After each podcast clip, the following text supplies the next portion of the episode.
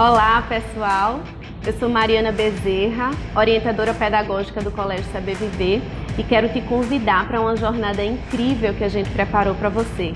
Nada melhor do que celebrar mais um ano fazendo o que é a nossa maior missão: inspirar pessoas. Preparamos uma série especialíssima dividida em sete episódios que tem o propósito de fazer a gente refletir sobre a vida.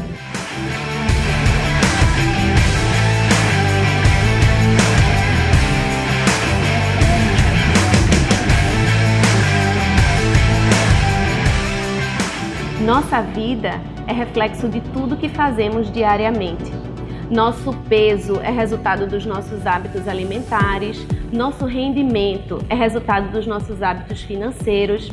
Tudo isso mostra que um planejamento, o desenvolvimento de hábitos diários é o segredo para nos levar ao sucesso. A gente colhe o que cultiva. Nós somos protagonistas das nossas próprias histórias. Essa série se baseia no best-seller Os Sete Hábitos das Pessoas Altamente Eficazes de Stephen Covey. A gente vai refletir agora sobre que tipo de hábitos podemos desenvolver para nos tornarmos pessoas melhores. No nosso primeiro hábito, vamos falar sobre proatividade. Você sabe o que é proatividade? Você se acha uma pessoa proativa? Será que a gente sabe a diferença entre proatividade e produtividade? Hoje nós vamos conversar com Orlando Moreira, professor de formação humana da nossa escola. Bem-vindo, Orlando. Que bom ter você aqui. Ok, obrigado, Mariana. É bom estar com você aqui, Mariana, e com todos que estão aí nos assistindo nesse caminho especial que vamos estar construindo, né, Mariana? E é verdade, Mariana, destacar a proatividade sabendo que quem tem ou quem é proativo, ele tem, detém o comando das questões e das coisas na sua vida. Não se deixa levar ou influenciar por questões extras, tá? Que pode trazer um prejuízo ou um dano à condição que você está dando. Então, ser proativo é ter o comando das coisas. E a gente vai falar também essa questão do círculo de preocupação. Não é? Você não precisa nem pode se deixar levar pelas questões externas que vai trazer né, dano à condução que você vai dar dentro do contexto de proatividade. Então, ser proativo, repito, é estar no comando. Agora temos também, é, Mariana, o oposto da proatividade, que seria a reatividade. Não é? E a gente precisa entender como devemos ser reativos.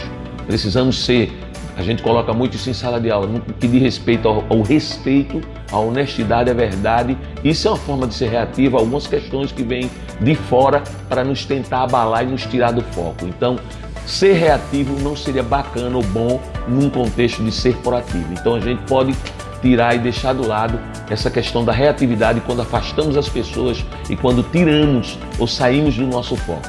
E a gente precisa aqui destacar, é um indivíduo, um sujeito, uma pessoa que é reativa, uma pessoa que é proativa.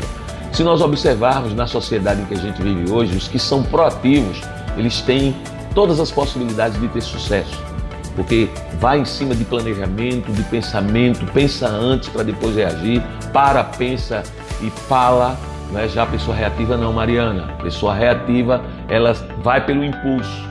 Então, tudo que vem, ela vai soltando e não avalia as consequências. Então, ser proativo é muito diferente e a distância é muito grande do sujeito que é proativo e do sujeito que é reativo.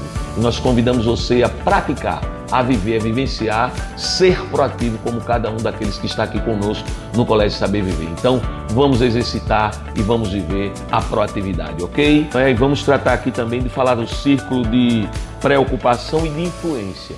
E eu quero trazer para você que são aí alunos do Colégio Saber Viver, lembra da nossa conversa sobre o círculo de controle e o círculo de não controle? E eu quero perguntar a você, nós estamos vivendo hoje uma situação de pandemia no mundo. Eu quero te perguntar: qual controle você tem dessa pandemia na sua casa, no estado, no mundo? Você tem controle sobre a pandemia? Você tem um controle sobre trazer a vacina? Você não tem esse controle. Agora, o que é que você tem controle e pode colaborar dentro desse círculo né, de influência ou da preocupação? Você tem que usar o álcool em gel, a máscara, aí você pode. Este é o teu círculo de controle. Você tem como usar o álcool em gel, a máscara e fazer o afastamento ou isolamento social. Esse você pode, está dentro do círculo de controle. O que não está no teu círculo de controle não te preocupa. Porque se você for perder tempo, dar tempo, gastar tempo, usar seu tempo se preocupando no círculo de não controle, possivelmente você vai ficar menos proativo do que você é hoje. Então, um abraço e a gente continua com nossa trilha Mari. Um abração para todos. Arrasou, Orlando. Que reflexão importante, não é? Normalmente, no dia a dia, no corre-corre da nossa rotina, a gente termina reagindo a, estímulos externos. Isso faz com que a gente seja muito mais reativo que proativo. E aí, com o intuito de aplicar as teorias que a gente tem escutado e que a gente tem compartilhado com você, a gente te propõe uma missão do saber. A gente precisa que você tente colocar em prática todo o poder que a linguagem tem nas relações humanas para que a gente consiga perceber como tudo isso faz com que vivamos muito melhor. Que tal então você prestar atenção em todas as frases que você usa no seu dia a dia, interagindo com pessoas em todas as instâncias da sua vida. Tente trocar frases reativas por frases proativas. Por exemplo, ao invés de dizer que não consigo ou não sei fazer isso, porque você não tenta dizer vamos tentar? Eu posso tentar fazer isso por você e por mim. Esperamos que este primeiro episódio da nossa série tenha te dado muitos insights a ideia é que a gente inspire pessoas sendo inspirado por pessoas extremamente proativas. E a partir daí a gente tem uma dica super incrível para te dar. Que tal continuar se inspirando assistindo a um filme maravilhoso intitulado O Menino que Descobriu o Vento?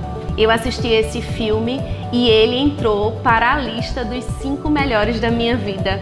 É a história de um garoto que, em meio a uma crise hídrica na sua aldeia, faz uso de toda a proatividade e consegue mudar a vida das pessoas que estão ao seu redor. A gente vai compartilhar com você os links tanto do trailer quanto de um depoimento super comovente dado pelo garoto que descobriu o vento. Esperamos que você possa curtir cada episódio que a gente preparou com todo carinho para você. Compartilha com a gente depoimento por vídeo ou por áudio sobre como esses episódios têm inspirado a tua vida. A gente quer ser uma escola lembrada por você, por motivar essa proatividade, por motivar a inspiração de pessoas e mudança do mundo. Para nos dar esse feedback, você pode acessar o link que também vai estar na descrição. É isso aí, a gente espera você para os próximos episódios. Até lá!